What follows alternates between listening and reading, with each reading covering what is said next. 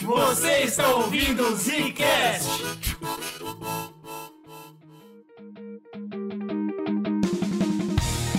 Estamos começando mais um Zcast no bagulho e DC e Marvel, olha só que loucura. Aqui quem falou é o Eugênio. Olha aí, voltando a falar de DC e de Marvel, né? Aqui quem fala é Slow e, pô, tamo junto aqui de novo pra falar dessa porra. Porque assim, a galera gosta, a galera gosta e tá no mundo, né? Então, é é curioso, porque assim, a gente recebe, né? O pessoal pede, por favor, falem dos filmes, a gente quer saber a opinião e tal, mas ao mesmo tempo o mundo inteiro tá nessa fadiga de super-heróis, não é isso que chama? É, tá rolando, tá rolando. Ninguém aguenta mais. Cara, su- é muito culpa da DC e, da, e, assim, um pouco da Marvel também, mas a da DC ela acabou jogando um nível lá embaixo de muita produção, né? Não querendo desmerecer, mas é verdade, acabou sendo muito corrido. E a Marvel, por outro lado, tava tudo certinho, caminhando bem, e aí resolveu inflar a coisa toda, né? E deixar tudo muito saturado, E é né? por isso que a gente tá fazendo esse podcast, Pra discutir um pouco sobre como ambas empresas estão olhando pro conceito de multiverso, que a gente sabe que é o que tá hoje nas telonas, e tentar entender onde cada um tá errando, porque todo mundo tá errando. Exatamente. É um conceito que tá em voga agora, né? Os filmes que estão saindo agora de herói estão trazendo isso. E é aquela velha história, né? Uma concorrência. Você tem a DC versus a Marvel ali, a Warner e a Disney disputando o mercado. Então elas ficam em cima dos temas, né? A gente vem trazer aqui um pouquinho da, da onde veio esse tema de multiverso, que é, obviamente, uma fonte lá dos quadrinhos. Como que isso foi sendo adaptado pro cinema e como que tá sendo discutido hoje, né? Eu tenho uma carta na manga pra esse podcast, porque o Slow acabou de falar. Disney e Warner. Mas a gente tem a Sony, né, cara? E É a isso, Sony, a vai, Sony. ser o, vai ser a cartada final de como tratar o multiverso. É claro que a gente também vai falar um pouco de Aranha Verso aqui. Verdade, a Sony tem um papel importantíssimo nesse conceito de multiverso que a gente vai tratar hoje, né, pro mercado. Exatamente. E a Sony tá aí, né, como grande precursora também do, do assunto, né? Então hoje provavelmente a gente vai encontrar spoilers de Sem Volta Pra Casa, que é um filme que saiu há muito tempo atrás já do Homem-Aranha. A gente vai encontrar spoilers de Flash, o último filme da DC que saiu. Se você não assistiu ainda, não perca seu tempo, ouça esse podcast. E a gente não vai colocar spoilers de Aranha Verso. Por quê? Porque eu sei que muita gente ainda não conseguiu assistir, apesar da bilheteria ter sido gigante, e eu acho que esse filme merece ser assistido, e não, não vai fazer questão aqui de spoiler pra gente entrar na discussão do multiverso em si. É isso. Se você tem alguma coisa de multiverso que faltou a gente comentar aqui, quer avisar pra gente, pô, Zcast, como vocês não falaram disso, ou desse ator que de repente virou um problema e tal, manda e-mail pra gente, manda comentário pra gente, como que eles podem se comunicar conosco? Tem várias maneiras, né? Nós temos os nossos, nossas redes sociais inteiras aí que se usa na internet. Todas estão aí, tá fácil no post. Tem também nosso e-mail, republicasdecast.gmail.com, que é claro, é nossa chave Pix. E você pode se tornar um apoiador através do Apoia-se ou do Pix e ganhar acesso, né, a conteúdo exclusivo que a gente lança. E é o grupo de apoiadores, olha que beleza. Muito bom. E o Apoia-se, pra quem tá curioso, é apoia.se barra Zcast e a partir de dois reais por mês, você já vira um apoiador nosso, você faz parte do grupo da família do Zcast, você participa das pautas, você conversa sobre o submarino desaparecido, acabei de datar esse podcast. Ai, ai, ai. O tempo segue um padrão. E não consegue não reproduzir. Pessoas diferentes, mundos diferentes, acabam se atraindo. Acho que é legal primeiro, antes da gente falar de como eles estão lidando com o multiverso, a gente olhar pra como o multiverso nasceu. Sempre tem esse negócio de falar que a. Na época das editoras, né? Lá no início, da DC e da Marvel, que uma copiava muito a outra, né? E na verdade é assim que funciona o mercado, né? A gente vê que as empresas É, elas olham pra aquilo que tá dando certo, pra aquilo que tá vendendo, e elas apostam também naquilo. A né? gente não conseguiu viver naquela época, é claro, mas a gente consegue olhar hoje em dia, e pelo menos hoje em dia o estigma tá muito forte em cima da Warner, né, cara? Porque parece que a Disney tá sempre um passo na frente. verdade, é Seja em filme de super-heróis se juntando, seja em multiverso, seja nos jogos, a Warner tá super atrasada pra quem acompanha aí, o joguinho de celular muito famoso que é o Marvel Snap, ganhou prêmios e tal. E agora a Warner tá correndo atrás pra fazer o deles Olha também na aí. DC. Então assim, é feio, cara. Mas olha só, tem algumas coisas interessantes que a gente pode descobrir ao longo dessa, desse cast aqui sobre isso, tá? Mas vamos, vamos voltar lá pra trás e ver que na época das HQs, né, onde só tinha as HQs e não os filmes de heróis ainda, na verdade foi a DC a primeira a trazer esse conceito de multiverso. Aí é foda, porque assim, pô, olha só. Triste, o, né, cara? O, Slow acabou de trazer aí uma situação. Olha, a DC inventou isso primeiro. Porém, vocês vão entender aqui durante esse podcast que o, o conceito de multiverso nada mais é do que um- uma borracha, né? Pra você corrigir seus erros. Também, é verdade. Então é triste. E a DC, a inclusive, primeira, quer dizer que ela foi a primeira a A. DC é a primeira que usou assim também, a borracha. Mas a primeira vez que acontece nos quadrinhos algo relacionado a multiversos, né? É, ou versões paralelas, né? Alternativas de heróis, foi em 53, num quadrinho da Mulher Maravilha. Mulher Maravilha 59, a edição, eu inclusive. A Mulher Maravilha encontra uma versão alternativa dela. É dito na história que ela é de outra realidade, né? É um realmente vem de outro, outro universo, né? E a- acontece lá a aventura. Foi uma novidade pra época, né? Nossa, que legal, uma Mulher Maravilha diferente, com outras características e tal. Pegou legal isso. Só que ao longo dos anos, a DC acabou tendendo a usar esse conceito muito mais no núcleo do Flash, tentar criar um pouco mais de dinamismo científico, vamos dizer assim, pra essa aventura. Ficou um pouco mais sci-fi. Pra quem não teve oportunidade de ler esses quadrinhos e entender qual é o papel do Flash nisso, é só olhar pro que a Disney fez muito mais tarde com Vingadores Ultimato, né? Porque lá eles fazem a brincadeira de multiverso, ou pelo menos de corrigir coisas erradas com viagem no tempo. Isso. E foi, foi essa a brincadeira que eles usaram, né? Já que o Flash é o cara mais rápido, já que ele pode talvez viajar no tempo, por que não usar isso como ferramenta pra viajar em outras É, porque o realidades? poder do Flash tem um nome, né? Que é força da aceleração. É o que faz com que ele consiga atingir a velocidade da luz e, às vezes, ultrapassar a velocidade da luz. E, bom, tem um conceito, né? Da relatividade do Einstein que ele trouxe de que se algo fosse capaz de fazer isso, ele ia chegar no destino antes de sair. Ou seja, ele ia voltar no tempo, né? Mudar a realidade. Viajar no tempo. Então, é, eles entraram nesse conceito e trouxeram pro Flash, mas isso foi muito mais lá pro final do século XX, né? Onde esses conceitos do Einstein estavam mais pop, né? Vamos dizer assim. Einstein foi o primeiro cara que falou que o Flash era mais rápido que o Super-Homem, né?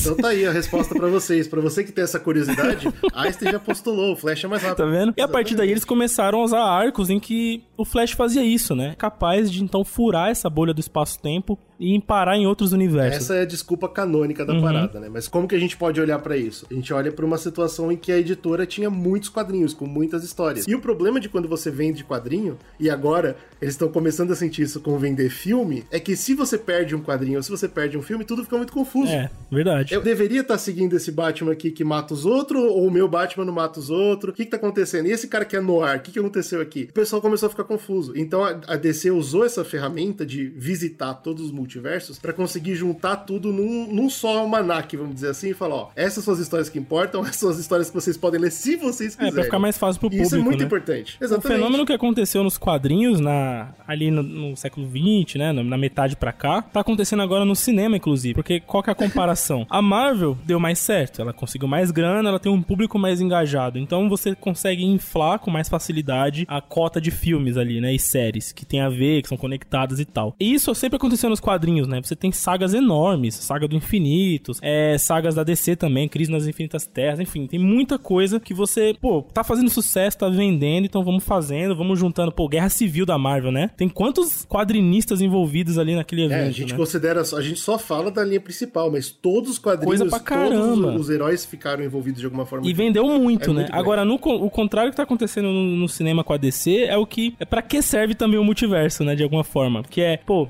fiz uma gama de filme aqui que não deu certo. As pessoas não estão engajadas, as pessoas não têm paciência de ver na ordem, as pessoas não querem saber. Então eu vou rebutar isso aqui através de qual desculpa? Eu vou meter um multiversozão, um universo paralelo, alguma coisa. E aos poucos eu vou remodelando aqui, criar uma nova linha principal que aí sim o público vai comprar, vai, vai aderir, né? Claro que a DC não tá. Pra quem viu o filme do Flash, até se decepcionou um pouco com isso, né? O novo filme, porque ele não é um. Eles não tiveram nem coragem de É, fazer ele não é um né? gatilho de reboot, ou ele não, não entra tanto assim, ele é mais um- uma grande referência a tudo. Mas mesmo assim, a gente vai comentar aqui que a DC ela tá fazendo isso com as obras dela. Eu acho que a Disney, ela ainda não encontrou essa parede, porque a Disney é relativamente nova no jogo, Uhum. né? A Warner vem produzindo filme há muito tempo. A gente pode voltar no Batman do Keaton, por exemplo. Já era Warner. Sim. Agora, a Disney não. Quem produziu muito filme foi a Sony, foi a, a Universal, a Fox. Então, eles, eles tiveram menos essa dificuldade de ter que limpar a bunda de todos os filmes que deram errado. Né? Eles meio que chegaram depois dos, dos Quartetos Fantásticos, chegaram depois dos Hulk que deram errado. Falaram, pronto, agora tá tudo limpo. Ainda, né? Eu acho que a gente vai chegar no ponto que a Disney vai ter que voltar atrás. Porque, por exemplo, a Disney não considera que existem alguns filmes, né? Thor do Mundo Sombrio, eles esquecem o Homem de Ferro 3, eles preferem não comentar sobre esses filmes, mas não, não tiveram que apagar ainda da linha temporal. Temporal. A Warner não tem essa alegria, É. né? Eles precisam dar uma limpada na, na barra. E ainda dentro desse mundo da editora DC, né? O, eles conseguiram criar arcos sensacionais, né? Então você pode ir atrás do Flashpoint, que é bem legal, enfim, tem vários. Mas eles também conseguiram, e, e até hoje é um grande dilema, né, cara? Por que, que a DC consegue, a Warner, consegue adaptar tão bem isso pra animação e não consegue tanto pro cinema, né?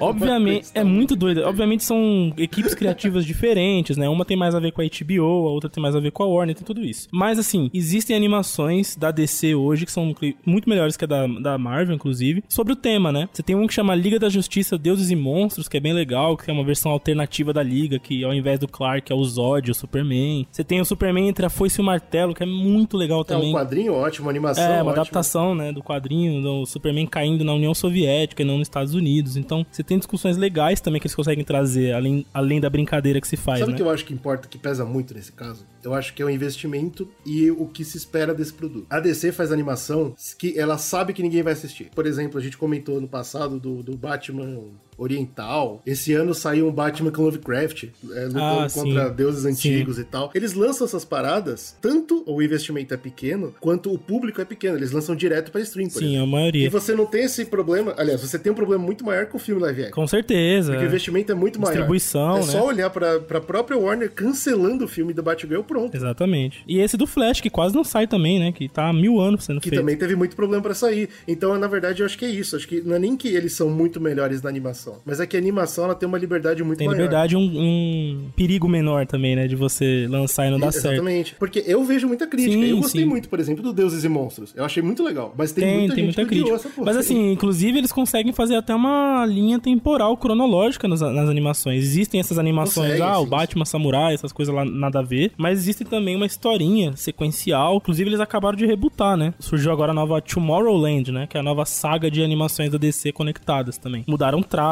mudaram. Enfim. Isso é muito mais estabelecido na DC nas animações. Quando a gente olha pra Marvel agora, a Marvel tem um outro traço de, de lidar com isso na época das HQs, né? A Marvel sempre teve um lance mais cósmico, mais místico. Enquanto a DC tá tentando fazer uma parada mais científica ali dos, ah, os alienígenas e velocidade da luz, esse tipo de coisa. a Marvel começou com em 62, ou seja, né, quase 10 anos depois que a DC já tinha explorado isso nos quadrinhos. A Marvel vem com o quadrinho do do Quarteto Fantástico. E nesse Claro. né, Quem mais? Se não, o Quarteto e, Fantástico. ne- e, na verdade era um quadrinho que saía chamado Strange Tales, né? Que era aqueles quadrinhos meio de histórias de mistério que eles colocavam os heróis misturados lá. E aí nesse Strange Tales 103, o John Storm, né? Que é o Tocha Humana, ele encontra a quinta dimensão. Vai no espaço, numa aventura, ele acaba furando lá a bolha da realidade e entra numa quinta dimensão. E aí ele acaba visitando um universo paralelo dos quadrinhos, né? Com coisas diferentes da Marvel e tal. Então é a primeira vez que isso vem pra Marvel. E se você for olhar o quadrinho, você vai ver que os quadros, a própria visão que se tinha ali era muito mais viajada, né? Era muito naquela onda ali nos anos 60, da galera do ácido, né? Que o Stan Lee quis pegar e trazer o Doutor Estranho e toda essa rapaziada que tava querendo esse negócio da fuga pro Oriente, tudo isso aqui. A gente fez um cast sobre isso, inclusive, né? Exato. Sobre o Mas é muito legal ver isso que o Slow falou, né? Tá vendo? Não é no Doutor Estranho, que, por exemplo, onde encaixaria talvez até Sim. melhor. Não, é no Quarteto Fantástico. Por quê? Porque sempre vai ter o pezinho na ciência. Exatamente. essa- é Por isso que fala esse lado meio cósmico, tem esse lado meio científico. O Quarteto Fantástico também é a primeira grande família Marvel, o primeiro supergrupo Marvel. Então, sempre foi um- uma, uma tiragem, né? Que a Marvel apostou muito, fazia muito sucesso. Então, trazer isso pra esse quadrinho fazia sentido, né? Mas, assim, o nome multiverso mesmo, na Marvel, ela aparece nos anos 70,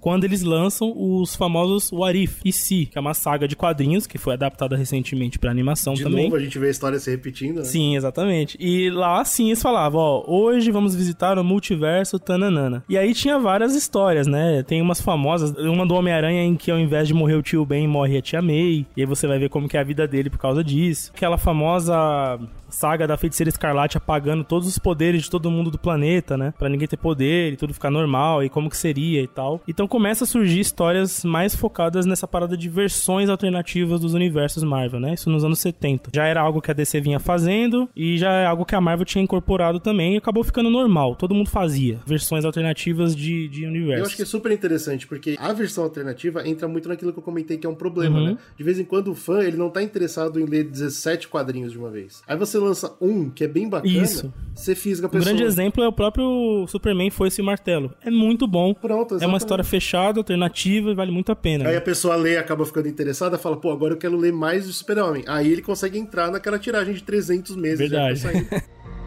Eu voltei no tempo para salvar os meus pais. E em vez disso, quebrei completamente o universo.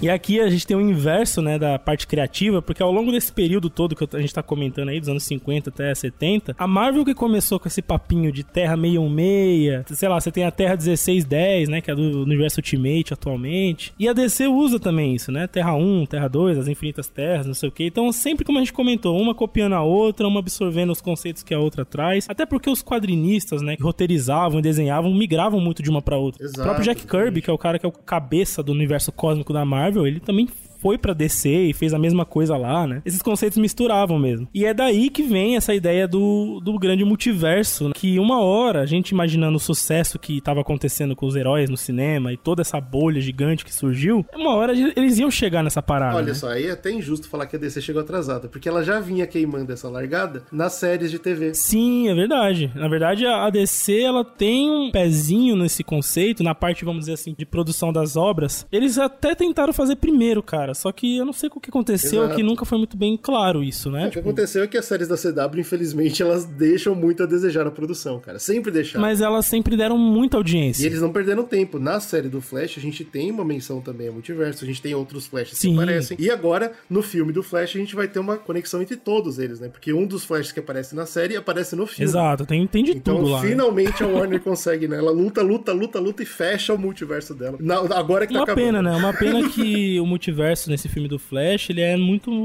Ele, assim, ele é uma referência, um saudosismo, fanservice. É. Ele não tem peso narrativo. Pensando em universo, pensando em construção de história, não tem nada, nada. E aí que entra a importância do que a Sony fez. E é por isso que eu acho que antes da gente entrar nos filmes mesmo, tanto da Disney quanto da Warner, a gente tem que olhar pra Aranha Verso. Exatamente. Acho que a primeira obra mesmo pro cinema que leva bem a sério esse conceito e consegue fazer bem. Então, e aí faz aquilo que você comentou. Coloca como tema principal. Sim. A gente vai contar uma história de um Homem-Aranha novo, beleza, mas o tema é Aranha Verso. O nome do filme é Aranha Verso. Exatamente. Esse filme é de 2018, né? Ele é o primeiro filme dessa nova era de heróis que tem um personagem Marvel, no caso aí, como você comentou, feito pela Sony, que ainda tem os direitos do Homem-Aranha, atualmente vem dividindo aí com a Disney o prêmio. É que a Disney teve que dar o braço a torcer, né? Exato. Eles tiveram que aceitar que é da Sony. E vai tem que trazer o 100% Homem-Aranha, que o Homem-Aranha é o maior personagem da Marvel, né? Em questão de, de audiência, de, de, de venda e tudo. E aí, é o que você falou, Aranha Verso ele traz como tema principal. A gente já comentou várias vezes aqui sobre como é incrível essa animação e como foi difícil pra equipe criativa do, do- da animação vender essa ideia, né? Na época. Pra Sony, pros CEOs, a galera que ia botar a grana e Eu tal. enxergo como a gente comentou das animações da DC. Assim, só deu certo porque a Sony falou: ah, tudo bem, se der errado não tem problema. pode ser, pode Sabe qual é? ser. Não tinha um universo Marvel nas costas. Entendeu? Por, por isso que eu olho hoje pra fase 4 da Disney, por exemplo, e eu percebo como eles estão perdidos. A gente vai comentar disso mais tarde no podcast. Como que tá todo mundo arrancando cabelo, porque tem muita coisa em cima, tem muito peso. Porque a Sony, ela tava numa situação que era até confortável nesse aspecto, porque eles tinham feito, Era. eles sempre tiveram ali, desde os anos 2000, os direitos do Homem-Aranha. O Homem-Aranha do Andrew Garfield não era um sucesso, e foi bem na época ali que os filmes da Marvel estavam começando a bombar e tomar o mercado. Então eles ficaram meio que pra trás mesmo, né? Então, assim, além da Disney perceber que a Sony não ia largar o osso da marca, eles iam fazer filme enquanto tivesse que fazer pra continuar tendo, né, os direitos. A Sony, por outro lado, também percebeu que, pô, a gente tá muito fraco aqui com essa marca que é tão forte. Vamos linkar. Já pensou se, se esse Homem-Aranha aparece nos Vingadores? Pô, a gente vai ganhar dinheiro e vai voltar a ficar no, no auge, né? Exato, não tem o que perder. Foi win-win pros dois, né? E aí, depois disso, que o Homem-Aranha aparece no Capitão América Guerra Civil lá em 2016, aí sim, é o que você falou, acho que a Sony tava mais confortável em falar, pô, vamos fazer uma animação do Miles Morales aí, que também é E Homem-Aranha? dane-se. E aí os caras conseguiram talvez uma facilidade, até por isso, por ser uma aposta mesmo. Os caras falaram, então vamos chutar o balde, vamos fazer Aranha Verso, vamos Exatamente. Viajar na arte, vamos fazer uma loucura aqui que ninguém nunca viu. E deu muito certo, A gente né? fala muito bem do roteiro, e o roteiro realmente é brilhante, não só na parte de multiverso, mas na parte do super-herói. É, provavelmente é a melhor introdução ao novo Homem-Aranha, porque eles entendem que nós já sabemos quem é o Homem-Aranha, né? Isso é uma Uhum. coisa genial. É, é realmente um filme que não existiria em momento algum da história. Ele só existe agora porque eles conseguem olhar pra gente e falar: você já sabe o que é É, isso. vocês já estão saturados de heróis, a gente já virou né, senso comum e aí a gente vai partir do senso comum pra frente. Que é uma maturidade genial, porque ninguém mais tá conseguindo fazer isso ainda. Nenhuma das outras empresas conseguiu entender isso. Eles ainda mastigam pra Sim. você, eles ainda contam his- história de É. origem, eles tentam explicar muita coisa que, o- que o Aranha Verso ele já sabia que a gente. E esse é um dos motivos que eu acho que tá caindo um pouco o filme de herói também. Porque Opa. o que eles estão apresentando era novidade há 10 anos atrás, não é mais hoje, né? Exato, exatamente. O Aranha Verso continua. E é aí que tá o grande ganho do Aranha Verso, que é um filme que, que é o que você falou, ele foca em falar, pô, vamos sempre além, né? Vamos trazer algo novo sempre, né? Porque o que a galera tá vendo aí todo dia não dá pra ficar repetindo. Então a né? gente tem esse lado, que é óbvio, brilhante, e a gente tem o lado da animação, né? Que foi revolucionou a indústria pra sempre. Todas as animações hoje estão correndo atrás. A Disney ainda não entendeu o que a Sony fez. Há quatro anos atrás, a Disney ainda não, Não entendeu. mesmo. A gente tava até comentando no nosso grupo de apoiadores que a Disney tá lançando animação nova com filtro pra parecer Aranha Verso. Verdade. Então, pra você ter uma noção de quão perdido eles Engraçado, né? Olha que loucura, a gente- depois de Aranha Verso foi tão revolucionário isso que hoje a gente olha pra Pixar como algo meio atrasado, né? tipo, totalmente. os filmes da Pixar você olha e fala, putz, isso aí já foi. Porque o Aranha Verso realmente né, chutou o balde. Pô, o gato de botas, A né? DreamWorks correu atrás e Conseguiu conseguiu fazer um trabalho parecido, num estilo que tá agradando muito o público. E, pô, Mas o Aranha Verso ele se destaca ainda mais, e aí a gente vai falar disso também pra Warner e pra, pra Disney, por causa das mentes criativas. O grande problema que a gente tá vendo, e a gente vai comentar disso quando a gente entrar no- nos filmes da Disney, é o problema de tudo tá na cabeça do Kevin Feige. E não dá. Uma pessoa sozinha não consegue fazer. É, ele conseguiu até certo ponto, né? Mas parece que agora passou da capacidade dele de lidar com tudo sozinho. né? Claramente tá escorregando da mão Sim. dele, né? Ele tá pedindo desculpa, ele tá voltando atrás, a gente vai falar sobre mudança de data e tal. Aranha Verso tem a maturidade de deixar cada sessão na cabeça de cada diretor. Eles têm diversos diretores. Isso que é louco, né? Isso é uma maturidade que eu nem consigo imaginar algum dia Não, chegando na não, Disney. não temos isso na. Disney, nem a pau, assim, tipo, muito longe de ter. E tá a? Warner tá errando de novo, porque a Warner tá jogando tudo nas costas de um cara só. Já tô, já tô cantando a bola aqui, não vai É. dar certo. Por melhor que o cara seja. E no caso do Aranha Verso 2, GG, você acha que eles conseguiram manter esse nível alto e continuar revolucionando a questão da animação, a questão do conceito também? Porque, pô, já não é mais novidade. De 2018 pra cá, muito se fala em multiverso, né? Trazer um novo filme de novo centrado em multiverso, eles A conseguiram. diferença é o que você falou. Flash usa multiverso como fundo. Né? É pra uma coisa bonita pra você lá no fundo, não tem nada a ver com a história. A Disney tá mais focada nos personagens, em vender o próximo filme, em vender o próximo filme, e não discutir sobre o Verdade. multiverso. Então ainda é novidade, né? Então o que o Aranha Verso tá fazendo ainda é novidade. Olha que loucura. Ainda é novidade, cara. O filme que mais entrou em multiverso de verdade pra discutir multiverso foi o Vingadores quando eles voltam no tempo, que não tem nada Sim, a ver, é. tá ligado? É, é o único momento que eles realmente usam aquilo na história. Pô, nem multiverso da loucura tá focando nisso. Multiverso da loucura tá focando nos caras fugindo da Wanda, que, bom, né? A gente já discutiu bastante sobre isso, mas assim, é novidade. E Aranha Verso 2, eles expandem dentro desse conceito. Parece que eles estão ignorando o resto do mundo. E eu acho isso que é, isso é tão inteligente. Deixa os caras lá, girando atrás do rabo deles.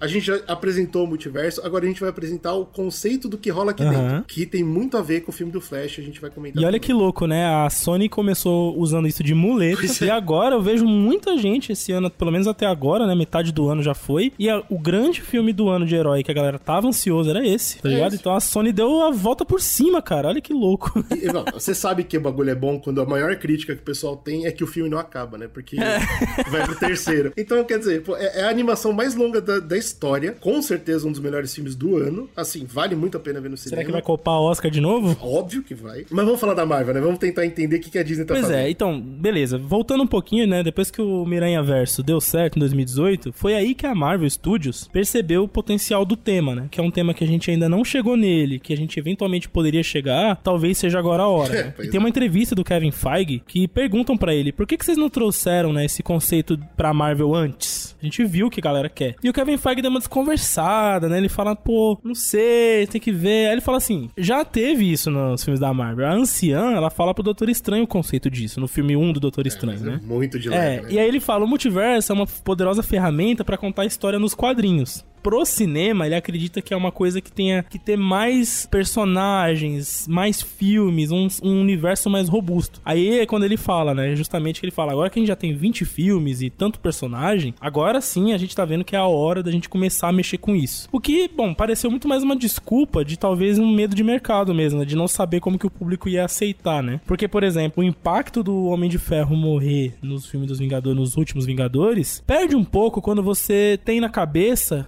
muitas versões alternativas dele por aí. Muitas né? não, Infinitas, é. Não fazia sentido pra Marvel explorar essa narrativa antes desses acontecimentos, né? Que era tirar esses atores, fechar esses arcos e tal. Ah, é o que a galera responde, né? Pô, mas tanto personagem. Pô, o Homem-Aranha fez isso com um personagem. Você não precisava de 40. Mas enfim. a partir daí eles testam, né? A primeira vez, como você comentou, foi no Vingadores Ultimato, em 2019, quando eles voltam no tempo, e aí tem toda aquela parada do reino quântico, que a gente vai comentar como sendo hoje a trilha principal, né? Pro multiverso da Marvel. Então, hein, não é. Não é mais? Não, não é nem que não é mais. É porque eu acho que, com o que a gente assistiu do filme, deixou de ser. Ah, tá. Bom, mas é assim que eles começam a brincadeira no, no, Vingadores, né? E lá no Vingadores ficou uma coisa extremamente. Pô, deu muito certo ali, né? Porque lá eles têm que voltar para pegar o Thanos e é um outro Thanos, porque eles criaram uma nova linha do tempo, portanto, uma nova realidade, enfim. E aquilo tudo pegou legal. Marvel falou, pô, cara, o caminho é esse mesmo, tá ligado? Já deu certo com a Aranha A cena do Capitão América contra Capitão América foi um sucesso. Sucesso, cara. O filme, como um todo, ele tem uma narrativa bem divertida nessa parte. Você pensa, cara, eu quero ver mais disso. Eu acho que o caminho agora é esse. Foi o que todo mundo pensou. Foi os produtores e públicos pensaram isso. Agora o caminho é esse. Vários caminhos possíveis sendo discutidos na Marvel na época. Um deles era a parada dos Screws e toda aquela coisa da Guerra Secreta, que acabou perdendo força depois do, do fracasso do filme da Capitã Marvel e e agora tem a série que tá saindo com o tema, enfim, eles acabaram diminuindo o escopo disso e caindo de cabeça no tal do multiverso e tal. E aí, logo depois que veio isso, esse sucesso do Aranha Verso e do Vingadores, e deu dinheiro e todo mundo gostou, aí eles anunciaram uma porrada de coisa que tinha multiverso, né? Que é a saga do multiverso. Eu acho que é nesse ponto que o Kevin Feige perdeu. Aí lascou, né? tem que ter algum outro jeito! Não tem. São um perigo para o nosso universo é aquilo que a gente tava falando. É muito pra uma pessoa eu só. Também acho. E eu acho que ele, o medo de multiverso tava certíssimo. Ele tava no ponto, cara. Ele não devia ter botado o pé aí, porque a partir do momento que ele bota o pé aí, ele perde o controle da, de tudo. Sim. e a gente tem uma sequência de obras que estão em todo lado. Então, tem obras muito, muito boas, tem obras é, péssimas. Verdade. E tem obras que nem fazem sentido dentro do. do e olhando hoje o todo, né? Quando a gente olha, hoje já tem um bom. A gente já tem a fase 4 completa, né? E aí a gente olha a fase é. 4 e pensa, cara, aqui dá, dá para enxergar o que eles sempre fizeram, que é testar coisas. Uhum. No aspecto multiverso, se a gente for pegar, por exemplo, o WandaVision, hoje a galera chama o WandaVision o multiverso de bolso. Pode então ser. a Marvel começou testando assim, porque foi a primeira série, né, que saiu da fase 4. Aí depois você tem o What If, que é a animação que, pô, aí é mundos paralelos mesmo. Pode viajar, é Marvel Zombies, é o cacete. É, o Arif chega para fazer exatamente o que o Arif nos quadrinhos uhum. fez. Preparar a gente, Exato. preparar o terreno. Esculachar. Existe de tudo. Exato. Saiba disso. Então era um, uma animação que eles queriam. A Wanda foi pra testar ali um micro-universo. O Arif foi pra, tipo, fazer a cabeça da galera entrar nessa onda de maluquice total, né? Visuais e aleatórios. E aí vem a série do Loki como uma série que eu diria que é a mais cimentada, assim, né? Não sei o que, que você acha. Tipo, é a que mais fala sobre ou a que mais caminha sobre essa narrativa. É, né? é muito louco, porque é, realmente é totalmente diferente anos mais tarde. Quando o Loki saiu, eu achei que ele ainda era bastante comportado. Uhum. Eu, eu, gostei do que eles discutiram, eu achei que foi um final bacana lá com aquele que resta. Exato, Beleza. que é a apresentação do Kang, Olhando né? hoje, tudo que aconteceu e todos os filmes que aconteceram e alguns, alguns, algumas repercussões que a gente nem esperava que aconteceria com atores e tal, eu percebo como o Loki foi. é, Ele é, ele é fundamental. É, ele é o assim, start. Não existe multiverso sem a série do ele Loki. É o start. É. E assim, a minha grande crítica pra série do Loki, tudo bem, a, na história e nas coisas que acontecem, tem críticas e beleza. Mas no todo, o que eu diria que é mais problemático é que existe uma dualidade ali da Marvel entre, cara, o Loki começou tudo, deu start, né? Porque tem aquela cena em que você vê todas as linhas do tempo se cruzando e liberando geral. Porque aquele que resta morreu. Ao mesmo tempo, ou o MCU como um todo parece não usar o Loki como base para isso nos filmes e nas séries. Esse Ao é mesmo tempo que ele deu start pro público, ele não é, ele não é a base para isso, né? Que o público sente falta disso. Mas... Daí viu o que eu falei, ele é fundamental, cara. Qualquer filme que não considera a existência dessa série, tá fora. É por isso que eu acho que essa obra do Loki deveria ser muito mais levada a série citada no MCU hoje. E assim, não, infelizmente, nada tá sendo levado em consideração praticamente. Tá então, ligado? o único filme que eu acho que, que, leva ainda é o Sem Volta para Casa. Além dele, mais nenhum. Uhum. E eu acho isso muito pois triste. É. Porque o Sem Volta para Casa é mais um ponto final do que um. É, só que assim, o, enquanto o Loki. Os filmes que eram pra ser pontapé ignoraram a série do Loki. Eu acho isso Exatamente. Enquanto o Loki... Mas assim, enquanto o Loki ele revisita aquele conceito, por exemplo, das linhas do tempo da anciã lá do Doutor Estranho 1. E aí é uma coisa que é testado na prática em Vingadores Ultimato. E aí é uma coisa que a gente vê, entende em Loki e depois vê um próximo passo disso. Então existe uma construção toda aqui, né? Perfeito. Que deveria ser mantida e tal, que a gente tá falando que é a grande crítica. O Sem Volta pra Casa, né? O Homem-Aranha que tem os Miranha tudo do cinema, ele foge um pouco desse aspecto porque ele é uma coisa muito mais de abrir porta pro crossovers cinematográficos, né? Sim, mas é isso que eu tô falando. O, o Sem Volta Pra Casa, ele tem essa, essa sensação de ponto final. É o final da trilogia, agora a gente vai tirar daqui um, um novo. Homem-Aranha. Então eu, eu acho Eu justo. também, eu também. O trabalho desse filme, ele não é, não, não é seguir o caminho do Loki, né? Mas ele tem uma importância muito grande, que é uma coisa que agora o filme do Flash até usou também, que é um filme que tá usando filmes de outras produções. Isso é importante. Ele não tá usando um Homem-Aranha que foi apresentado em Vingadores. Ele tá usando um Homem-Aranha que foi apresentado pela Sony em 2002 lá no Sam Raimi. E foi ele que abriu as portas pra agora a gente ver o Batman do Michael Keaton no Flash, por exemplo. Mas aí volta o ponto. É sobre o multiverso o filme? Não é, não. é. Ele não. E, assim, esse filme, a gente. É o que você falou, dá pra gente tirar ele, a culpa dele, porque ele não é pra isso. Ele é um filme pra fazer essa brincadeira, que agora tá, tá até na moda no cinema de novo, né? Em breve a gente vai ver aí, putz, com esses bagulho das IA aí, um monte de.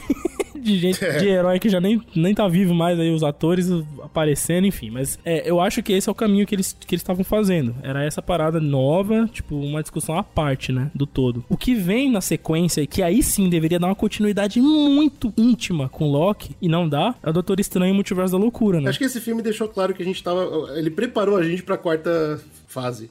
A quarta fase não sabia o que fazer. A quarta fase Pois não é. levou em consideração Loki e por isso cada filme parece uma coisa O diferente. filme do Doutor Estranho Multiverso da Loucura me fez ter uma sensação de que lá atrás, quando o Kevin Feige deu aquela entrevista, passando um pano assim, tipo, olha, multiverso não é simples, multiverso, a anciã explicou que não dá pra mexer fácil, se mexer dá ruim. Eu senti muito esse discurso nesse filme, cara, porque tipo assim, pô, depois que você chutou o bode, mostrou pra todo mundo o que tem em Loki, o que tem no Vingadores do Cacete, como que você vem com um filme desse que não sustenta mais a narrativa do multiverso, né, de maneira contínua, não expande esse conceito e me faz querer que isso recue. Puta, cara, eu não queria mais que vocês falassem disso agora. E aí você espera, pô, será que o próximo filme vai, vai criar? Não vai. E o próximo não vai. E o próximo não vai. Eu acho que agora a Disney tá com um baita problema, porque o filme que mais importa, o filme, tá? Eu sei que a série é Loki, mas o filme que mais importa é esse. Sim. O Doutor Estranho, que ninguém animou, que, Que ninguém não- ficou interessado. Porque no Doutor Estranho, eles criam as regras que eles vão usar pra pra Exatamente, frente. que aí o que, o que tem de importante, vamos dizer assim, nesse filme pra esse conceito é a vinda do Sam Raimi pra trazer um visual mais pesado, um ar mais pesado sobre o assunto, porque, né... Como vai gente- ser a cara do multiverso. Mesmo. Exatamente, porque aí a gente sabe que o Doutor Estranho ele tem o mérito de ser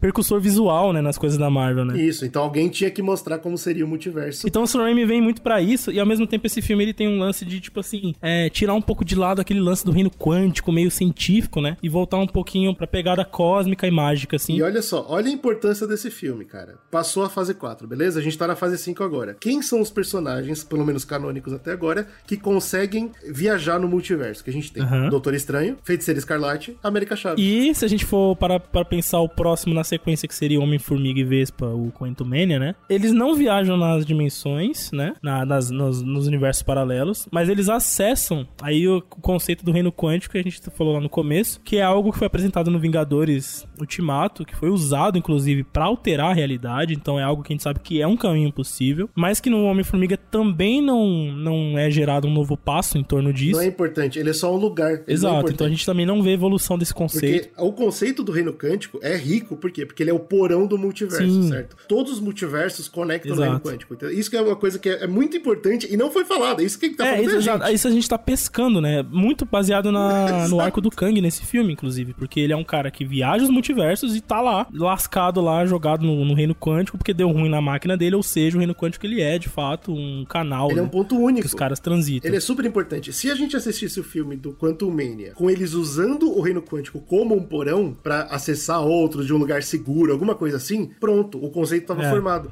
Mas não, eles esquecem disso, contam uma historinha bonitinha lá, foda-se e tal. Não tem, não tem importância. Eu acho, o melhor pra Marvel agora é esquecer o reino quântico e não usar mais. Ou usar que nem usou Vingadores. Ah, eu fiquei lá um tempo, voltei. Pode Pronto, ser, é cara. isso. Eu acho que, assim, se a gente for pegar o resumo da fase 4, é uma fase que se preocupou muito em apresentar personagem, tanto em filme quanto em série. Então você tem lá Shang-Chi. Mas não ia elaborar Você conceito, né? Tem Cavaleiro da Lua, você tem personagens surgindo. She-Hulk, um monte de gente. Faz sentido até pela conta de você ter que reciclar um pouco esses atores e personagens mesmo, ok. Mas nesse aspecto, ele falha muito nesse aspecto de apresentar e dar continuidade num novo conceito que é o nome da saga, bicho, que é Saga do Multiverso. A gente não sabe o que esperar porque as regras não foram colocadas na nossa E aí, frente. pra cereja do bolo, né? É, é o que você comentou aí. A gente tinha que ter visto esses dois filmes, Doutor Estranho e Homem-Formiga, serem muito impactantes nos conceitos e menos nos personagens, né? E eles tinham que ser sobre conceito, exatamente. E a cereja do bolo agora é a problemática com o Jonathan Mayers, que é o ator que faz o Kang, e que, pô, até agora, pra mim, era a única coisa que tava funcionando no multiverso. Por era quê? Porque eles apoiaram tudo sobre personagem. então você olha pra um personagem e fala, bom, então vamos colocar tudo nas costas desse cara. É legal lembrar, inclusive, que esse não era o plano original da Marvel. Não sei se você já ouviu essa história. Não mesmo, não mesmo, eu tô ligado. Quando eles fizeram o Quantum Mania, o Kevin Feige assistiu e falou, esse cara é Ele incrível. tem que ser o, Pronto, ele que vai é puxar a carroça. E eu entendo isso. Olha Porque que cagada. desde a sa... Nossa, que merda. Desde o final de Loki, que eu tô olhando pra esse personagem e o ator, por consequência, como alguém que, puta, esse é o cara que eu vou seguir, que eu vou entender o multiverso e vai ser ele que vai me levar pra essa história. Já que a gente não vai explicar, que as pessoas venham assistir ele, né? Pelo menos É, isso. E aí deu esse problema, provavelmente o que vai acontecer, se tudo se comprovar, é que ele vai ser demitido da Disney, a Disney vai ter que fazer um recast e mudar aí o que vai acontecer, né? Com os filmes, inclusive, já tivemos adiamentos, Não né? é nem mais uma questão de Warif, né? Pelo jeito, já aconteceu. Porque acontece esse negócio do, do Jonathan Mayers e logo em seguida a Disney vem e fala, galera, Vingadores ficou pra um É, ano Eles depois. empurraram um ano os Esquece. dois Vingadores, né? O, o Dinastia Kang parte 1 e parte E 2. eles trouxeram pra frente o que eles têm certeza que não tem a ver com isso. O quê? Deadpool. Exato. Deadpool, se eu não me engano, eles adiantaram mais um também, que também não tinha nada a ver com o multiverso. E até lá também, eles vão trazer o filme do quarteto. Eu tô achando que eles, inclusive, esse filme do quarteto deve estar sendo todo remodelado por causa disso. É uma aposta. Pra apresentar o novo é uma vilão. aposta. Você pode usar o novo filme do quarteto como um novo rumo pra essa brincadeira, né? Certeza. Tá tudo remendado, cara. Um asco. tá uma droga isso aí. Tá e é o que você terrível, falou, eu acho que o. Kevin Feige sozinho, mais as intempéries que acontecem, eu acho que ele não tá dando conta, cara. O que eu faria, tá? Eu chegaria e fala- faria na fase 5 uma fase de tipo retroceder isso aí. É, sim. Multiverso é um problemaço. Vamos fechar essa caixa de Pandora? E aí a gente faz uma organização pra galera tentar fechar essa caixa de Pandora e seguir com novos rumos. De acordo com os nomes dos filmes, de acordo com o Reddit, que é onde eu costumo procurar minhas. É onde inclusive tá os produtores tudo da Marvel, tudo O lá. plano original, aparentemente, era você ter todos os filmes cada vez mais construindo o Kang como um mega vilão. No filme, o primeiro filme do Kang, que na verdade é o único, né? Dinastia Sim. Kang. Aconteceria o Kang ele é, destruir todas as linhas do tempo e sobrar só aquele lugar onde os heróis e os vilões todos ficam num só lugar. Agora eu esqueci o nome dos quadrinhos, mas existe isso lá É também. onde acon- É, também esqueci. Que é tipo uma, uma meta-terra, um É. negócio assim. E aí é onde tá todo mundo junto, e aí ia sobrar só um Kang mandando em todos eles. Aí heróis e vilões teriam que se juntar pra derrotar o Kang, e isso aconteceria na É, Guerra, Secreta. Secretas, que é Pronto, quadrinho é isso mesmo, né? É uma entidade poderosa que pega os, os heróis e bota pra brigar. Ao invés da entidade, da entidade Aham. seria o Kang. Tudo Faria bem? sentido. Tudo beleza. Isso tudo enquanto o Kang ainda era a, a chave É. principal. Não é mais. E agora levanta a bola pra uma coisa que eu, eu tava com muita saudade de fazer, que é especular, né? O que que eles podem fazer? Eu entendo suas objeções morais ao que a VT faz. E meus métodos são enganosos. Mas a missão nunca foi. Sem mim, tudo acaba. E antes da gente começar a especular, eu só queria chamar atenção pra isso. Olha que legal, cara. Eu, pelo menos, me sinto muito animado tentando tirar da cartola o que, que eles vão fazer no, no final dessa aventura. Eu não acho, honestamente, que o mundo cansou de super-herói. Eu só acho que a gente teve uma época tão péssima. Por falta de treino, por falta de planejamento. Mas as pessoas querem filmes legais. Concordo. E se você fizer um filme bacana, eu garanto que as pessoas vão estar A prova cinema. disso é o Guardiões 3, né? Que Guardiões 3 é um filme que empolgou a galera e foi um sucesso porque a galera, pô, eu fui, me diverti e- o filme é bom. A ideia é a seguinte, a Marvel, nesses últimos filmes, ela, ela desceu ao nível da DC. Isso, exatamente. exatamente. É que a gente pode dizer É assim. Então os filmes nivelaram por baixo, né? Então eu não acredito na fadiga, mas eu acredito que eles precisam muito restaurar a fé dos fãs. Então vamos falar sobre restaurar a fé. O que, que você acha que eles podem fazer já que o Kang deu errado? Pô, sem Kang agora, vamos fechar a caixinha de Pandora. Existe o conceito das linhas lá que foi quebrado em Loki, restaura aquilo ali e segue a O que, que vida. eu acho que eles podem fazer, tá? E eu acho que você já cantou a bola aí. Porque você falou que um dos filmes que provavelmente vai ser puxado pra frente é Quarteto Fantástico. Uhum. E um dos maiores vilões, inclusive em sagas de multiverso, é, o Claro, Doutor Doom. um grande, um monstro sagrado do, dos quadrinhos. Ele é a carta de saída livre da prisão, entendeu? Se você consegue escrever um Dr. Doom, você consegue escrever o que você quiser. Cara, esse cara é a salvação da Marvel, tem razão. Eles têm a oportunidade perfeita de montar o Kang. e, Infelizmente, a gente tem aquele monte de Kang, todos eles são criaturas poderosíssimas. E aí, um personagem vem e mata todos eles. Um Dr. Doom muito bem explorado. Certo, certo. Pronto. Pode ser. Porque aí você usou a hype de um pra alimentar o Pode outro. ser. Eu acho que o Dr. Doom, cara, é a É, escapatória. eu acho que esse vai, acho que agora com esse problemão aí vai muito passar por esse núcleo do quarteto mesmo. Já por outro lado, temos a DC, coitadinha. Ah, não tem, tem a DC, jura? Mas eu vou trazer um conceito interessante aqui. Olha só, olha só. Por favor, tô curioso. Em cara. 2017, tá? Sai a Liga da Justiça, aquela Liga da Justiça que foi começada pelo Zack. Não sei nem se dá pra dizer finalizada, acho que dá pra dizer arruinada, né? Pelo Joss Whedon. Aquela não existe. Mas naquela época não se falava nem em multiverso ainda, em nenhum filme. Acho que o único que talvez a gente possa pescar lá seria o Doutor Estranho 1 com aquela explicaçãozinha da- das linhas do tempo da anciã. Nesse filme da Liga da Justiça, tem que lembrar que tem uma cena que foi idealizada pelo Zack Snyder, que é o Flash aparecendo pro Batman, vindo de outra realidade, pra avisar ele de um problemão. O Zack Snyder, cara, ele tava certo. Então olha todo, de velho. novo a DC sendo pioneira no conceito, hein? o Zack Snyder enxergando de novo primeiro a coisa. Aqui não deu certo. Olha o que fizeram com o meu menino. O Zack Snyder sempre soube, cara. Eu aposto que ele hoje tá lá sentado rindo. Falando, ah lá, eu avisei. É um grande visionário, né? A real é essa. E, e por outro lado, né, a gente tem essa. Esse filme foi uma bomba, mas assim, tem isso lá. Então esse conceito existia na mente do Zack Snyder, por algum motivo ele queria trazer isso mais pra frente. A gente não sabe como que ia ser, né? Se ia ser um Flashpoint, ou se ia ser Crise nas Infinitas Terras, ou o que quer que seja. Mas outra coisa também é que no lado da produção, por trás ali das câmeras, a DC ela sempre tentou pincelar esse conceito, como a gente comentou, com as coisas de TV, né? Na época a gente tinha o Jeff Jones, que era o Kevin Feige daquela época, né? E ele já tinha uma grande conexão com a galera da TV, né? Da CW, enfim, das séries. E ele já até citavam, faziam, tentavam fazer algumas coisas mais conectadas, chegaram até a especular é, alguns castings pro, pra Liga da Justiça, porque né, a DC ela começa a botar a Liga da Justiça antes dos filmes solos dos heróis, justamente pra correr atrás dos Vingadores. Muita gente especulava até de atores de série aparecer nesses filmes, porque era uma coisa que tava muito mais clara na cabeça do fã naquela época pra DC do que pra Marvel. A Marvel, Kevin Feige sempre foi claro em falar: não quero saber de ABC, né? Que era a TV que lançava as séries de Marvel. É, o que a gente tinha na época era agentes da Shield, que não tava com muito É. sucesso, tinha aquela galera que limpava as coisas, também nada a ver, e tinha a Netflix, que tava em Isso, a outra Netflix também. Então, todas essas séries que saíram em paralelo a Vingadores, a MCU, na Disney, o Kevin Feige nunca levou a sério. Ele só levou a sério quando ele pôde controlar dentro da Disney Plus. Aí sim ele deixou entrar, né? Ó, de novo, cara, é, é- é chato falar isso, mas ele tava certo em fazer isso, cara. Porque agora saiu do controle. Acho que ele já sabia. É muito pro homem É, só, é. velho. E sempre falaram assim. que o Kevin Feige tinha uma rixa, né, com o cara da Marvel TV, que eu não vou lembrar o nome agora, eles não se então... Mas assim, no- na DC não, na DC o Jeff Jones, ele já era um, um cara que, tipo, pô, não, vamos fazer acontecer. É que talvez o Jeff Jones e a galera da DC não tenha enxergado direito o que eles estavam fazendo, porque eles estavam fazendo primeiro, tá Sim, ligado? sim. Se eles tivessem se mantido sérios ali na ideia e tentado fazer alguma coisa que valia a pena, talvez eles já tivessem entrado nessa barca antes do Aranha Verso, inclusive. Olha que Sim, doideira. eles tinham toda a oportunidade Sim. do mundo, cara. O problema foi falta de direção mesmo. O problema foi falta de, de condução ali do projeto e também teve a saída do Zack Snyder repentina e isso atrapalhou muito, né? O Zack Snyder deixou muita coisa legal. O, o Homem de, o de Aço 1, né, que ele fez com produção do Nolan, é um bom filme, eu acho, assim, de herói, apesar de Se ter... prepare, que até o final do cast eu vou soltar uma bomba aqui que. Minha nossa senhora. A gente comentou aqui do filme do Flash novo, né? Tava até prestando atenção e falando, cara, o Batman do Ben Affleck é uma coisa assim, nossa, o que, que é isso? Mas assim, dentro do visual de conceito que o Zack Snyder deixou, acho que é a coisa mais legal que ele deixou, assim. Aê, ufa, ufa. Então a bomba que eu vou soltar não é tão grande O assim. Zack Snyder é um cara que ele, pô, ele tem as, as visões dele, né, cara?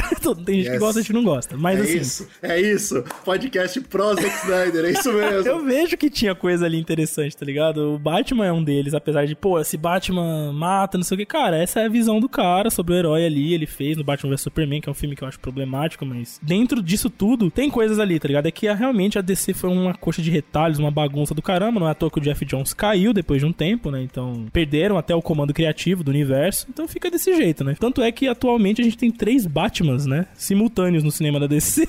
Ninguém Ah, sabe Agora até mais, né? Depois desse filme, até mais. é, ninguém sabe mais o que, que vai acontecer. Mas o que deu certo pra DC dentro desse tema de multiverso, na verdade, não foi nem na narrativa dos filmes. Foram de produções paralelas. Porque é isso sim, quando a, a- a DC, ela- a Warner, ela tem todos os direitos de coisa da DC. E isso não é pouca coisa, né? Eles têm a condição de trabalhar com todas as linhas de personagens e histórias possíveis, tanto de DC quanto de Vertigo, né? E aí, eles falaram, cara, a gente pode, por mais que tá ruim essa Liga da Justiça, por mais que ninguém queira ver, não sei o quê, a gente tem que continuar fazendo filme, porque são marcas fortes, poderosas no mercado, e as pessoas vão assistir, é aí que surgem os projetos de fazer o filme do Joker, o filme novo do Batman, com Robert Pattinson, que são filmes desconectados dessa parada. O próprio Suicide Squad do James Gunn, né, o novo, é ainda do mesmo universo, mas ele é mais desconectado, entendeu? Então, assim, eles enxergaram um caminho interessante, que eu, como fã, adorei, assim, os filmes da DC que eu mais gosto são esses. E eu acho que ainda existe uma discussão que dá pra gente colocar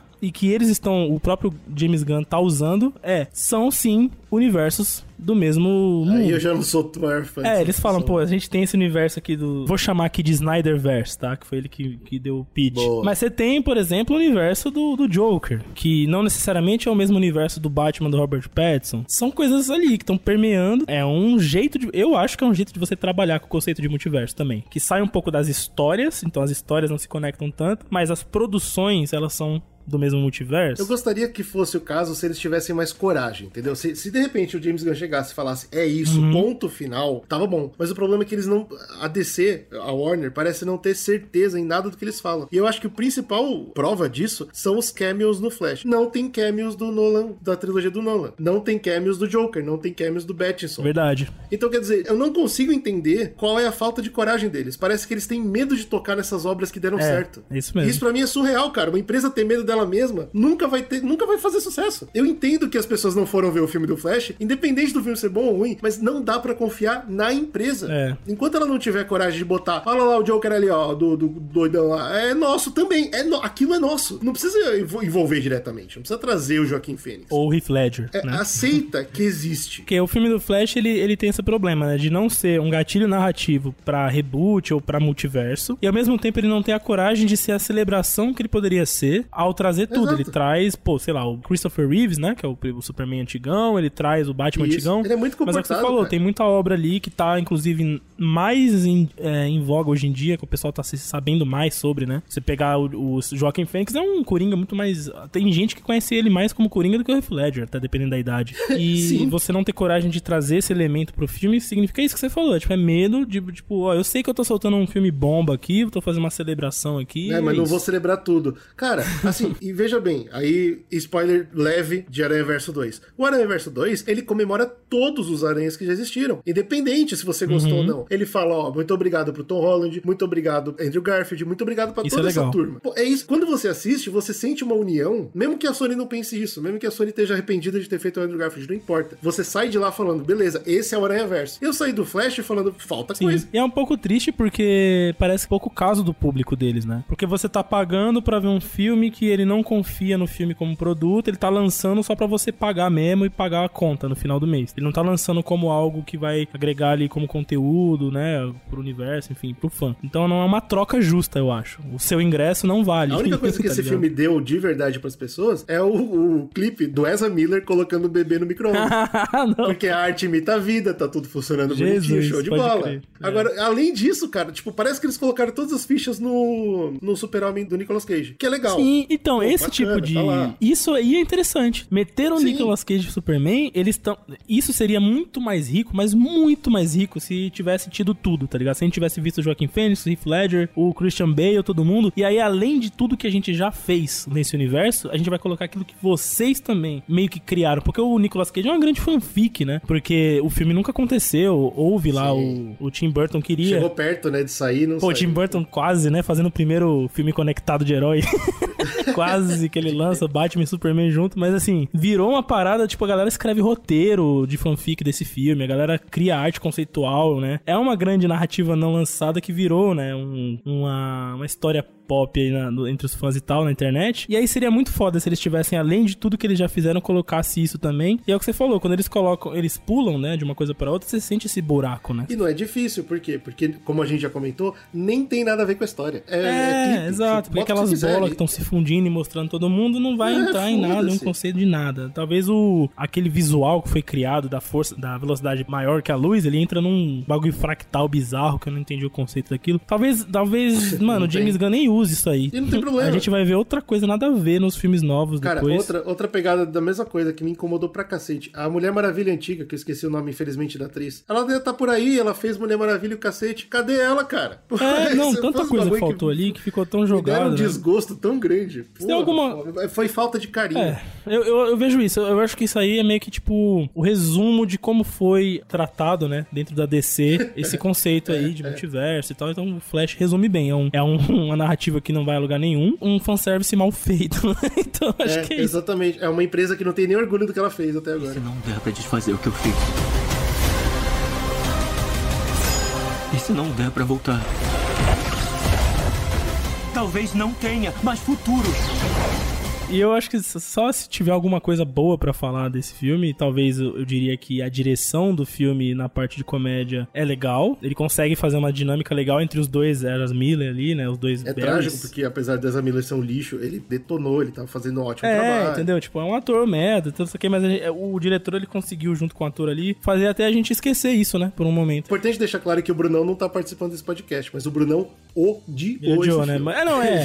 É difícil odiou tirar alguma filme. coisa boa desse filme. Talvez seria isso. Eu tô querendo deixar claro, porque agora eu vou falar bem É. também, entendeu? E aí parece que a gente tá querendo passar a mão, mas saibam que um terço dos Zcast É 100% negativo. odiou esse sem- É, eu ele- tô 10% nada- nada positivo só. Mas assim, além dessa dinâmica que eu achei que o diretor mandou bem, eu me diverti com o cameo do, do Batman do Keaton, né? Sim, claro, Eu, eu achei legal, tá ligado? Pô. tipo, várias cenas. O filme, ele tem. É isso que eu tô falando, né? Pô, esse nível de, de carinho e esse nível de interesse, porque, ó, o Keaton rouba assim. Sim. A gente não tem só ele, e a gente não tem só também o bate-carro, mas a gente tem o tema, e o tema toca com um orgulho gigante. Cara, na tudo. cena que eles chegam na mansão Wayne, e a mansão Wayne ela tem aquele visual gótico do Tim Burton, a música toda. Pô, aquilo é Pô, muito nostálgico. Muito legal. E é o tipo de fanservice que a gente gosta, né? Que a gente se diverte no cinema, Não vendo. faz mal nenhum, e é isso que eu falei, é isso que eu senti falta. Eu queria Sim. mais disso. Já que é um filme pra ser isso, né? Por que, que não faz só isso, então? Exatamente. Já, pô, Nem coragem tem, medo. cara. Até o George Clooney no final Ah, é gostei verdade, também, é. porque, pô, é o, é o Batman mais odiado, né, da história, e ele aparece É, legal é. também. Agora, as coisas que eu realmente gostei, que pra mim, eu saí desse filme falando, puta, DC, caramba, que, merda. a primeira, a Supergirl, eu gostei muito dela. Eu acho que o problema dela foi questão de roteiro, assim, tipo, do que, que ela ia fazer de fato ali. Mas a questão de visual, É, a questão tá de postura da atriz, tudo isso acho que ficou legal. Eu, tipo, eu compro A ela. caracterização dela, no geral, puta, eu super assistiria o filme dela. Sim, é que eles tentaram, sei lá, eles tentaram incluir uma narrativa ali dentro que não ia dar tempo de, de elaborar. Que é a ideia dela tentar entender se vale a pena ou não lutar pela Terra, que é um dilema do Superman como um todo. E é rapidinho, né? Mas, cara, é muito rápido, raso e, tipo, ah, ok, o roteiro não ia ter como trabalhar isso nesse, quase no terceiro ato do filme, O né? único ponto positivo é que as poucas pessoas que assistiram ao filme, porque o filme foi um fracasso de bilheteria, falaram que gostaram dela e agora ela tá em discussão com a DC. Talvez o James Gunn tenha algum lugar pra ela, né? No James Gunn verse dele. Parando pra pensar que ali o Flash tava, né, dentro de uma terra paralela, podem haver outras terras paralelas em que ela seja aquela ela, cara ali, o jeito dela ali e tudo. E o James Gunn pode aproveitar isso. Então eu não acharia ruim. Eu gostei por quê? Porque eu sou. Eu tô agora passando pano pra mim mesmo pelas próximas bobagens que eu vou falar. Ah, agora. não. Eu gostei por quê? Porque eu gosto de ver personagens que são clássicos usados de formas Uhum. diferentes. Eu gostei de uma Supergirl meio deprimida, meio gótica, meio tipo, ah, não sei, não tô entendendo nada, mas ela ainda tem a parada do isso aqui é esperança, e apesar de não estar entendendo nada, eu vou morrer pelos humanos, porque foda-se. Porque é ela, ela. Eu chega, gostei. e aí quando ela chega, os caras, os humanos arregaçam ela. Ela fala, porra, por que, que eu vou lutar por esses lixos aqui? E aí a relação que ela tem com o Barry, que é super curta e rápida, ela pensa, pô, você é um cara, por exemplo, que tomou uma atitude nobre, É, mostrando Tá que existe esperança, que é o lema da minha casa, e olha que, porra, que roteirinho, ficar vagabundo, mas é isso aí. Então vambora. Eu gostei? Eu gostei. E aí, é, é o meu, minha maior tristeza é saber que essa é a última. Esse filme, Meia Boca, é a última vez que eu vou ver o que, na minha opinião, agora vem, preparem-se. É a melhor Liga da Justiça já feita. Como assim? Quando eu digo Liga da Justiça, eu quero dizer, é o melhor Super-Homem, é a melhor Mulher Maravilha, tá vindo, e o melhor Batman que eu já Pera vi no aí. cinema. Pronto. Tô entendendo mais nada. me perdi, me perdi aqui no raciocínio. Eu acho que o, o Snyderverse acertou perfeito na caracterização e na escolha de atores. Do Henry Cavill, da Gal Gadot e do Entendi, da trinca ali, né, principal do... Eu acho que essa trinca, ela é inesquecível, assim. Se eu, eu não consigo pensar em Mulher Maravilha sem pensar na Gal Gadot, eu acho que vai ser muito difícil os caras me venderem outra pessoa. O Henry Cavill, acho que pelo menos nesse sentido, o mundo inteiro concorda Assim, comigo. é. Então, Apesar de ter bem. sido extremamente criticado, ele de fato tomou conta do visual do personagem, né? E aliás, é a Gal Gadot, você comentou aí, só um adendo, tipo, ela tá aparecendo em todos os filmes da DC possíveis, né? Ele saiu recentemente o É. novo Shazam aí, Shazam 2, eu acho. Então, assim, é uma figura que a DC, a Warner, né, ainda tá martelando bastante, né, pro público, porque sabe que a galera gosta muito Já dela. acabou, já cancelaram o terceiro Mulher Maravilha, ela tá fora. O de todo mundo, né? Porque, tipo, o Gunverse a gente sabe que vai, é, é um plano a longo prazo. Vai zerar tudo. Então você precisa de contratos muito maiores com atores, né? E esses atores são caros, então eles vão pegar atores mais jovens, mais desconhecidos, mais baratos pra tocar um projeto novo. né? Mas agora vem o bagulho mais absurdo que eu tenho pra falar. Eu amei o Ben Affleck. Infelizmente ele tá, tipo, sei lá, em dois minutos do filme. Que seja. Eu gostei muito, por quê? Porque eu gosto do tal do personagem clássico utilizado de uma forma diferente. Tudo bem que o Keaton vem fazer a mesma coisa mais tarde, né? Mas o Ben Affleck é o primeiro que olha pro Ezra Miller e fala: Cara, eu não quero salvar meus pais. E isso é um bagulho que eu gostei muito. O Ben Affleck ele vestiu tão bem essa camisa de tipo, já deu, tô cansado dessa porra. Eu ainda luto contra o crime, beleza. Mas o meu trauma, irmão, é o que me fez ser eu. E eu tô feliz de ser eu. E a vida é essa. Puta. Isso eu acho da hora do, do que o Zack Snyder pensou lá atrás, que foi tipo, mano, já que a Marvel tá começando do zero, montando todos os o castelinho, né? Os bloquinhos bonitinhos até chegar no Vingadores, a gente não tem tempo, a gente precisa fazer o Puta, caminho Foi uma decisão genial, genial. E aí, quando ele pega e fala, pô, então vou pegar um Batman, que eu acho que foi a melhor coisa que ele deixou de legado mesmo, pegar o Batman do, do Cavaleiro das Trevas, né? Que é um Batman velho. E vou partir desse Batman aqui, e daqui pra frente, que é, ele já perdeu o Robin, o Coringa já fudeu a cabeça dele. Puta, eu gostei E tanto. isso é um personagem que, que ficou tão bem feitinho assim, tipo, pelo menos a característica visual dele, que quando você pega um outro diretor que nem esse, que é o, acho que é Muschietti, né, que é o cara que fez o It, a coisa. Ele é um cara que, pô, sei lá, não esperaria que ele fizesse algo legal assim com o Batman. Ele não é muito um cara que esperaria isso, tá ligado? O negócio dele é mais humor, o negócio dele tem um visual específico. E ele conseguiu pegar esse arquétipo já deixado do Snyder e trazer uma cena legal, né? Tipo, tá, Ah, cara. tá tão bem feitinho aqui que eu consigo. Ouvintes do Zcast vão lembrar de quando eu falei de The Batman com, o Ba- com o Pattinson. Aham. Eu tive uma crítica. Apesar do filme ser lindo, piriri pororó. O que eu reclamei foi, pô, eu já vi essa história várias vezes. Sim, é, uma- é o clássico do Batman detetive, né? O mais sombrio. Eu tô muito na pegada do, do Spider-Verse de falar, você já sabe isso. Vamos contar uma coisa que você ainda não viu. Uhum. Mas é, é. E eu acho que o Ben Affleck trouxe isso, entendeu? E é por isso que Pode eu, ser, mano, concordo. é difícil pra mim, mas eu sou apaixonado no Batman do Ben Affleck e eu, eu acho que é muito triste, eu acho que é muito triste que a gente não vai ver nenhuma dessas três Não figuras vai, mais, acabou. entendeu? Esse foi o último cameo deles, provavelmente. Os ex, o, inclusive, né, você falou de Henry Cavill, Henry Cavill nem, assim, a sombra dele aparece, nem nas referências, Eu, né? eu acho que a gente ainda vai acabar vendo um ou outro no Aquaman, né? Porque ainda vai sair Aquaman, Ah, nem a como Gal vai Gadot sair vai estar, Aquaman certeza. Ela tá aparecendo em todas. É, Aparecendo em todas. exatamente. A despedida dela, assim, tá sendo picada, né? Já que ela não vai ter filme. Mas de qualquer forma, eu, eu digo um adeus assim doloroso pra eles, porque eu acho que tinha tudo pra dar certo. Cara, tinha. O Batman vs a Superman era um um projeto que tinha mais potencial, assim. E assim, esse, o Zack Snyder fez tudo que ele quis. Não foi, né? O esperado, não deu tá certo, ligado? é, não deu certo. Então a É. Liga da Justiça já começou a dar É, ruim por causa disso. Muita gente metendo o bedelho no cara. Meio que perderam a confiança no cara antes da hora, né? Eu vou ser pra sempre órfão do, do filme do Batman com o Ben. Eu acho que É, seria... a verdade é que hoje, olhando hoje, que é o que eles estão fazendo 10 anos depois, é o que eles deviam ter feito, né? Que é começar do zero mesmo. Tipo, deixa, deixa a Marvel acelerar lá com Vingadores, vamos do zero, vamos com calma Se aqui. for começar do zero, beleza, eu compro o Petson numa boa. Mas eu, eu sempre vou sentir falta, né? Toda vez que eu estiver vendo o Batman novinho batendo nos outros, eu vou falar, porra, quero ver esse cara velho. Vai ficar com essa parada, cara. Tamo torcendo pra uma, uma nova fase aí dos heróis, né? Porque tanto Marvel quanto DC tiveram dificuldades, né? De manter o universo Tô coeso. na mão do James Gunn agora. Eu, eu continuo me mantendo no ponto que é muito difícil pra uma pessoa só controlar as paradas todas. O James Gunn já deu entrevista falando, pô, eu quero fazer esse filme, esse filme, esse filme, essa série, essa série, essa série. Ele falando, dá vontade de colocar a mão no ombro dele e falar, cara, não dá. Mas ele mesmo tava, tava querendo dar uma freada algumas coisas, né? Tanto é que o filme do Superman, que vai ser baseado no All-Star Superman, é um filme que ele não queria dirigir e caiu no colo dele. Ele vai ter que dirigir, a princípio, porque Isso cheira problema. eu acho que a. DC tá querendo centralizar muitas coisas nele e realmente isso pode dar um problemão. Então, Então, assim, saibam, saibam que as coisas não estão boas ainda. De vez em quando, James Gunn é um mestre e ele vamos não ver, vamos ver. Eu tô ansioso. Esse podcast não vai ter podcast extra pros nossos apoiadores, porque a discussão era essa aí mesmo, não tem nada mais que a gente pode tirar do bolso, a menos que vocês apoiem a gente tanto que a gente consiga um contato direto com o James Gunn. Aí a gente traz Ô, um- louco. Mas por enquanto não é o caso, de qualquer forma, apoiem com tudo que você ama e nos amem.